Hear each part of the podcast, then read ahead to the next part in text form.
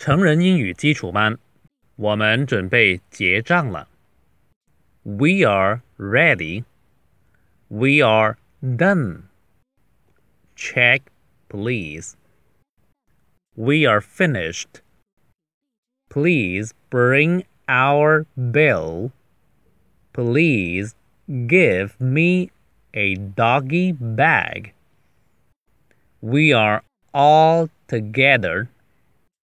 Do you take this credit card? Do I pay you or the cashier? We are ready. We are done. Check, please. We are finished. Please bring our bill. Please give me a doggy bag. We are all together. Do you take this credit card?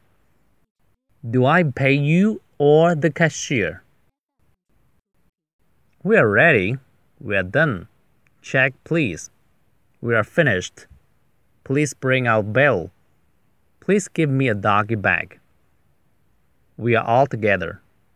Do you take this credit card? Do I pay you or the cashier?